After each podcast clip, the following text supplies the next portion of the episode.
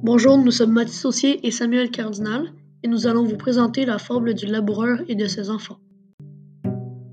Travailler, prenez de la peine, c'est le fond qui manque le moins.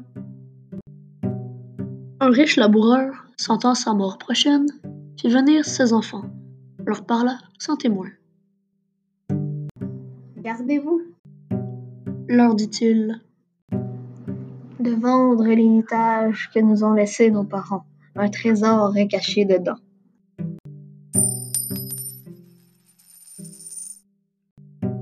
Je ne sais pas l'endroit, mais un peu de courage vous le fera trouver. Vous en viendra à bout. Remuez votre champ. Dès qu'on aura fait loup,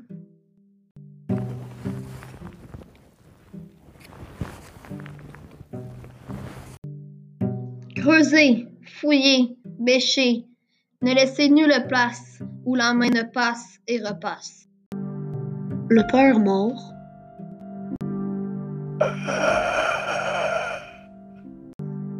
le fils vous retourne le champ.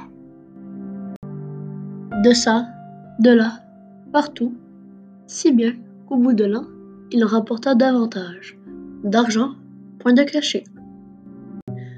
Mais le père fut sage de leur montrer avant sa mort que le travail est un trésor.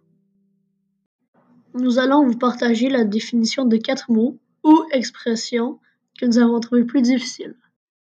La première expression difficile que nous avons trouvée est leur parla sans témoin.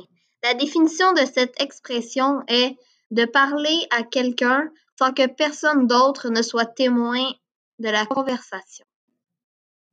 Remuer votre champ signifie de tourner la terre avant de pratiquer l'agriculture pour que celle-ci soit plus fertile.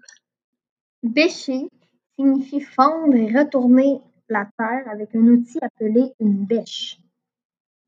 D'argent, point de cachet, signifie qu'ils ont réussi à se procurer de l'argent en mettant des efforts et non en trouvant un trésor.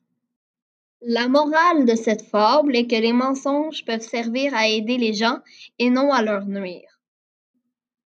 Une transmission de cette morale à la vie réelle pourrait être qu'un professeur invente une histoire pour faire travailler ses élèves. Ceux-ci travaillent donc davantage et ils réussissent bien leurs études. Merci beaucoup.